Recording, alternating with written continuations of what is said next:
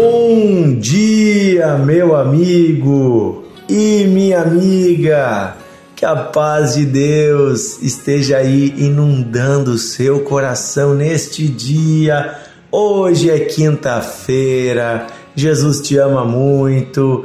A vida continua. Vamos seguir em frente, firmes com Deus. Apesar das adversidades, das dificuldades, apesar também das comemorações, precisamos estar atentos ao nosso coração.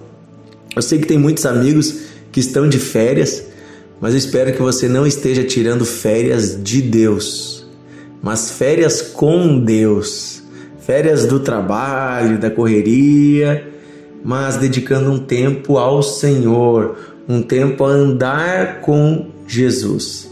Isso é maravilhoso quando né, andamos com Ele ele vem nos edificando, ele vem nos fortalecendo, ele vem nos ensinando caminhos novos, caminhos melhores. Isso é tão bom, né? Aprendemos com Deus o caminho da vida. E é nesse sentido que vem a nossa parábola de hoje. Hoje vamos ouvir de Jesus a parábola da figueira estéril, a figueira que não dava frutos é, está em Lucas capítulo 13, versículo 6 em diante, diz assim: Jesus contou a seguinte parábola. Certo homem tinha uma figueira plantada na sua vinha e, vindo procurar frutos nela, não achou. Então disse ao homem que cuidava da vinha: Já faz três anos que venho procurar fruto nessa figueira e não encontro nada.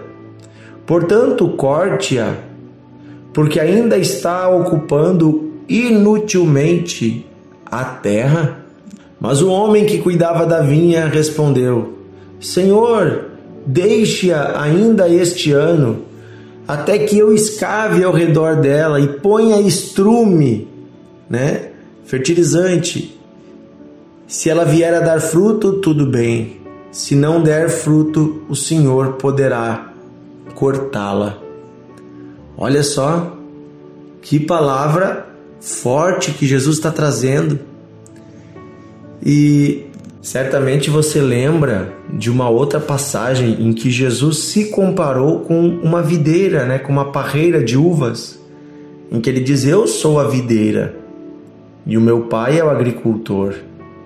Ele corta fora todo ramo que estando em mim não dá fruto, mas ele poda para que cresça mais aquele que der frutos. Interessante que Jesus aqui ele está usando figura de uma figura da agricultura, né? Que tem a ver com a questão da utilidade da planta, né? Então você planta uma árvore, o que, que você espera de uma árvore frutífera? Que ela dê frutos. O que, que você espera né, de uma árvore frutífera quando você coloca ela no meio de outras árvores frutíferas? Que ela dê fruto. Se ela não dá fruto, tem sentido ela permanecer ali? Tem sentido continuar com ela? Chega a ser até né, um desperdício da terra, da energia da terra. Então arranca-se a árvore fora, mata-se aquela árvore e planta-se outra árvore no lugar, uma que vá dar frutos. Do que Jesus está falando aqui? Ele está falando das nossas vidas, queridos. Que Deus, sendo agricultor, ele nos plantou no seu jardim. E ele, de tempos em tempos, vem procurar frutos em nossa vida. E Jesus já disse, numa outra passagem, né, que importa que demos frutos e frutos dignos de arrependimento. O que é fruto? É resultado de uma vida que anda com Deus. É resultado de uma vida, é um novo jeito de viver. Se você ler uh, no início desse capítulo, você vai entender por que, que Jesus está falando disso. No início de Lucas, capítulo 13, do versículo 1 em diante, diz assim: Naquela mesma ocasião estavam ali algumas pessoas que falaram para Jesus a respeito dos galileus cujo sangue Pilatos havia misturado com os sacrifícios que eles mesmos realizavam. Então, Pôncio Pilatos, né, que era o governador da Judéia, da Galiléia, havia matado alguns homens galileus e misturado o sangue deles junto com o sacrifício que eles realizavam. Então Jesus disse: Vocês pensam que esses galileus eram mais pecadores do que todos os outros galileus? Por terem padecido essas coisas? Digo a vocês que eles não eram. Se, porém, não se arrependerem, todos vocês também irão perecer. Depois, Jesus ainda fala de um outro caso, diz assim: E quanto àqueles 18 homens sobre os quais desabou uma torre em Siloé e os matou? Por acaso vocês pensam que eles eram mais culpados do que todos os outros moradores de Jerusalém? Digo a vocês que não eram. Mas se não se arrependerem, todos vocês também perecerão. Olha do que, que Jesus está falando, gente. Ele pega situações de pessoas que passaram por por problemas graves, né? Um foi morto num, num acidente de um desabamento, 18 foram mortos, outros foram mortos, né, pelas mãos de um governo injusto. E as pessoas pensavam assim: "Ah, é porque eles eram pecadores, Deus deixou isso acontecer com eles". Jesus diz: "Não, eles não eram mais pecadores do que vocês. Todos nós somos pecadores". E aí Jesus diz o seguinte: se vocês não se arrependerem, vocês também vão perecer, também vão ser destruídos. Não talvez com a destruição desse mundo, mas com a destruição no mundo por vir, na vida eterna. Vamos ficar longe de Deus, vamos para o juízo, vamos para o inferno. E Deus não quer isso para nós. Deus nos ama tanto, tanto, tanto que ele tá, ele enviou seu filho à terra, ele veio à terra, se fez homem para nos ensinar um caminho para a gente não ficar longe dele na eternidade. E aí ele traz a parábola da figueira. O que, que ele está falando desses frutos? É o arrependimento. Que Deus de tempos em tempos visita os nossos corações para ver se há frutos. O que, que é frutos? A palavra de Deus vem ela tem que gerar em nós um coração arrependido. Você era pecador, você era uma pessoa que andava num caminho torto, você vivia de um jeito torto. Agora você tem que, diante da palavra de Deus que você recebeu, dessa nova terra na qual você foi plantado, você tem que ter um novo jeito de viver. Um coração arrependido e atitudes novas. É interessante que a palavra arrependimento, na, na língua grega e, tam, e também na língua hebraica principalmente, ela não é uma palavra que tem a ver com passado. Arrependimento significa mudança de cabeça.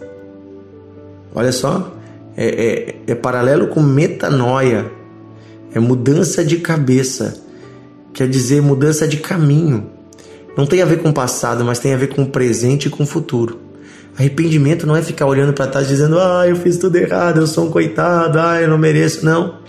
É dizer, gente, eu errei. Mas eu não quero mais ser assim e a partir de agora eu vou mudar o meu caminho. Eu vou andar diferente. Quem sabe você não foi um pai tão bom até aqui, mas a partir de agora você pode ser o melhor pai do mundo com a ajuda do Espírito Santo. Quem sabe você não foi uma mãe tão boa, mas a partir de agora você pode ser, com a ajuda do Espírito Santo, uma esposa melhor, um marido melhor, um funcionário, um patrão, um pastor melhor, um líder melhor. Porque nós somos chamados por Deus a sermos parecidos com Ele. Por isso, a parábola da figueira. E eu quero trazer em paralelo aqui, né, uma outra história de uma outra figueira. Você pode ler comigo em Mateus capítulo 21, versículo 18. E aqui eu, eu quero encerrar com essa passagem, que é uma passagem real. Diz assim: De manhã cedo, quando voltava para a cidade, Jesus teve fome. Vendo uma figueira à beira do caminho, aproximou-se dela, mas nada encontrou a não ser folhas. Então disse: Nunca mais dê frutos. E imediatamente a figueira secou. Ao verem isso, os discípulos ficaram espantados e perguntaram: como que a figueira secou tão depressa? Então, olha só que interessante. Jesus disse: a eles: Eu lhes asseguro que, se vocês tiverem fé e não duvidarem, poderão fazer não somente o que foi feito à figueira, mas também dizer a este monte: Levanta-te e atira-te no mar, e será feito. Tudo que pedirem em oração, se crerem, vocês receberão. É interessante essa passagem, porque Jesus está andando no caminho e algumas pessoas acham até que Jesus foi injusto, né? Porque olha, ele parou numa figueira, não tinha frutos, ele amaldiçoou ela. Ah, mas por que, que Jesus fez isso? Matou a figueira, coitadinha. Gente, é que tem um detalhe aqui que a gente não, não, não entende pela nossa cultura atual, que a gente não vive no campo, né? E a gente não vive lá naquela região, naquela época. Tem um detalhe que nos passa às vezes desapercebido. Diz que ele somente encontrou folhas. Há um texto paralelo a esse em outro evangelho que diz que Jesus, vendo de longe a figueira cheia de folhas, procurou frutos. Veja só, escute bem. A figueira, ela é uma planta que ela passa o inverno inteiro seca. E quando vai chegando a época dela dar frutos, os seus galhos estão sequinhos, sequinhos, e daí começa a nascer as folhas e os figos juntos. As folhas e os figos brotam juntos na figueira. E quando as folhas estão grandes e ela está cheia de folhas, é porque ela está cheia de figos também. Olha só. Quando Jesus estava olhando de longe a figueira, ele viu ela cheia de folhas. O que, que ele esperava? Que tivesse frutos. Porque tinha folhas, tinha aparência de ter frutos. Mas na verdade ela estava enganando as pessoas. Ela tinha somente folhas, mas não tinha frutos. Presta atenção nessa sabedoria. Tem gente que engana, que tem aparência de ser cristão, que tem aparência de ser um homem de Deus, uma mulher de Deus, que tem aparência porque vai na igreja, porque carrega uma Bíblia debaixo dos braços, que talvez tenha até um cargo na igreja, um nome, um título. Ah, o evangelista, o pastor, o presbítero, ah, a líder disso, o líder daquilo. Né? Ou tem toda uma pompa de religioso na sociedade, mas Deus indo visitar, Deus olha o interior e Deus procura frutos. Deus olha o coração, Deus não olha só a aparência. Deus não olha só as folhas que todos veem de longe, Deus vai pertinho que Deus olha os frutos. Deus quer ver no coração um coração fiel e sincero, um coração que o ama. Não só a aparência de uma pessoa cristã, mas Deus vai olhar a tua vida diária, o teu secreto, o teu dia a dia. Deus vai olhar lá o que você faz quando ninguém está vendo. E aí ele vai ver se você tem frutos ou não. E aí, meu amigo, ninguém escapa dos olhos de Deus. Por isso nós temos que ter um coração sincero não fingirmos ser quem não somos. Não finja ser quem você não é. Essa é a lição dessa figueira. Por isso Jesus secou ela, para mostrar a todos que não, não importa a aparência, que Deus olha o coração, Deus olha o interior. Amém? Pai querido, nós nos humilhamos diante de Ti porque somos muitas vezes como essa figueira que apenas tem folhas, mas não tem frutos, mas nos arrependemos. Queremos ter frutos, queremos ter um coração igual ao Teu, ou igual ao Teu Filho Jesus. Transforma-nos, Senhor, pelo Teu Espírito. Enche-nos, Senhor, da Tua vida. Dá-nos da Tua presença. Dá-nos mais de Ti, Senhor. É o que nós queremos hoje, Pai mais e mais e mais de ti, Senhor. Visita-nos com teu Espírito, visita-nos com a tua presença. Fala conosco, Senhor. Limpa-nos de tudo aquilo que não é bom, limpa-nos de tudo que não vem de ti, dá-nos um coração sincero, dá-nos uma vida reta, digna da tua presença. É isso que nós pedimos, Pai, em nome de Jesus. Pedimos que o Senhor nos guie numa vida reta e justa. Oh Senhor, se não temos dado fruto, pedimos mais uma oportunidade. Para aqueles que não têm dado fruto, eu peço, Senhor, investe mais um tempo, Senhor. Manda o teu Espírito colocar, Senhor, mais. Como foi falado naquela parábola, Senhor, foi colocar ali mais estrume, colocar ali, Senhor, mais fertilizante, para que esta vida dê frutos Ajuda esse homem na sua fraqueza. Ajuda esta mulher na sua fraqueza. Aí está o Espírito Santo ajudando você, meu irmão, a abandonar o que está errado. Ajudando você, minha irmã, a abandonar o que está errado. Deixa Deus trabalhar agora no seu coração. Oh Espírito Santo, revela a esse homem o que precisa ser transformado. Revela a essa mulher. Fertiliza nesse coração a boa palavra. É o que eu peço, Pai, em nome de Jesus. Amém. Amém. Aleluia. Meu irmão, meu amigo, compartilhe a palavra de Deus. Envie para os seus amigos, envie para os seus familiares, envie para as pessoas que você ama. Compartilhe a palavra de Deus para que mais pessoas sejam abençoadas. Eu sei que essa palavra de hoje precisa chegar a muitos corações e Deus vai usar você.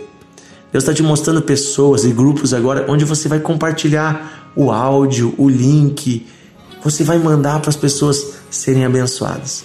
Um grande abraço e até amanhã. Que Deus abençoe você.